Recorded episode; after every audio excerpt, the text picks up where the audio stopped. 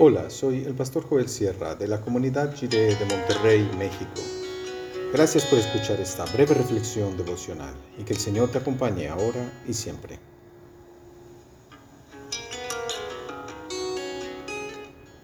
Abres tu mano. Dice el Salmo 145 del 14 al 17 en la versión La Palabra. El Señor sostiene a cuantos flaquean levanta a los abatidos. Todos te miran con esperanza y tú les das la comida a su tiempo. Abres generosamente tu mano y sacias a todo ser viviente. El Señor es justo en todos sus actos, actúa con amor en todas sus obras.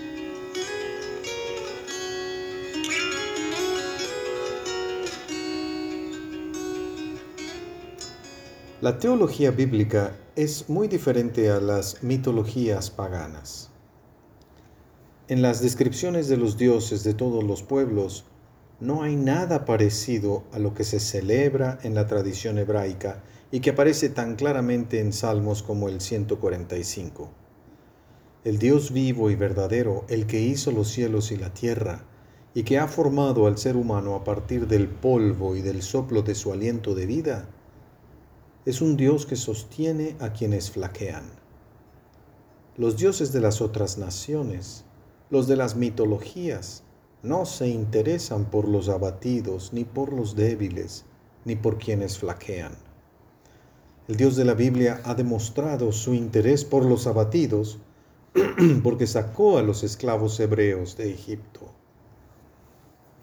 Esto puso en primer plano la intención especial de Dios de bendecir a todo el mundo, comenzando por los más débiles, levantando a los que han caído.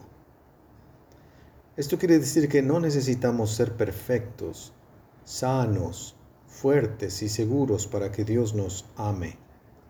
En nuestra debilidad se manifiesta el poder infinito de Dios por su inmensa gracia. Es Dios de vida porque no destruye, sino sustenta a todo ser viviente. No solo a los seres vivientes que nos simpatizan a los humanos, sino a todos. Y no solo a los que sirven a nuestros intereses, sino a todos. Dios sustenta la vida en todas sus formas, en toda su enorme variedad y diversidad. Es la generosidad de Dios la que alimenta a todo ser viviente porque todos los seres vivientes se necesitan mutuamente, y el destino de una especie en lo individual está ligado al de todas las especies del ecosistema. Todo el ecosistema es sostenido por la mano abierta de Dios. En esto consiste su justicia, que no es venganza, sino dignificación y restitución de todo lo caído. Todas sus obras están hechas con amor que no es sentimentalismo, sino compromiso de ayudar y levantar al caído.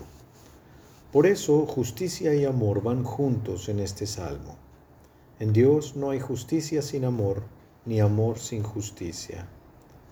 Para nosotros como seres humanos es prácticamente imposible juntar en una sola idea el amor y la justicia. Todo lo separamos. No es fácil para nosotros encontrar la relación que hay entre un acto de justicia y un acto de amor. Pero es porque no entendemos la justicia del Dios de la Biblia, que es fortalecer al débil, dar agua a la planta abatida, levantar al caído, restituir la dignidad a quien la había perdido, devolverle su amor propio a quien pensaba que se había convertido en basura humana romper las cadenas que tienen oprimida a la persona en esclavitud, ser la voz de los que no tienen voz y estar al lado de quien nadie quiere tocar. Estos actos de justicia son al mismo tiempo actos de amor, pero no es un amor solo de sentimientos, es amor comprometido que motiva y dirige la acción transformadora.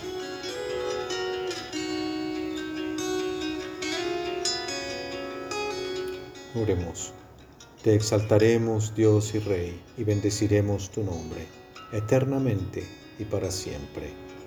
Amén. Qué afortunado es el pueblo que confía en Dios.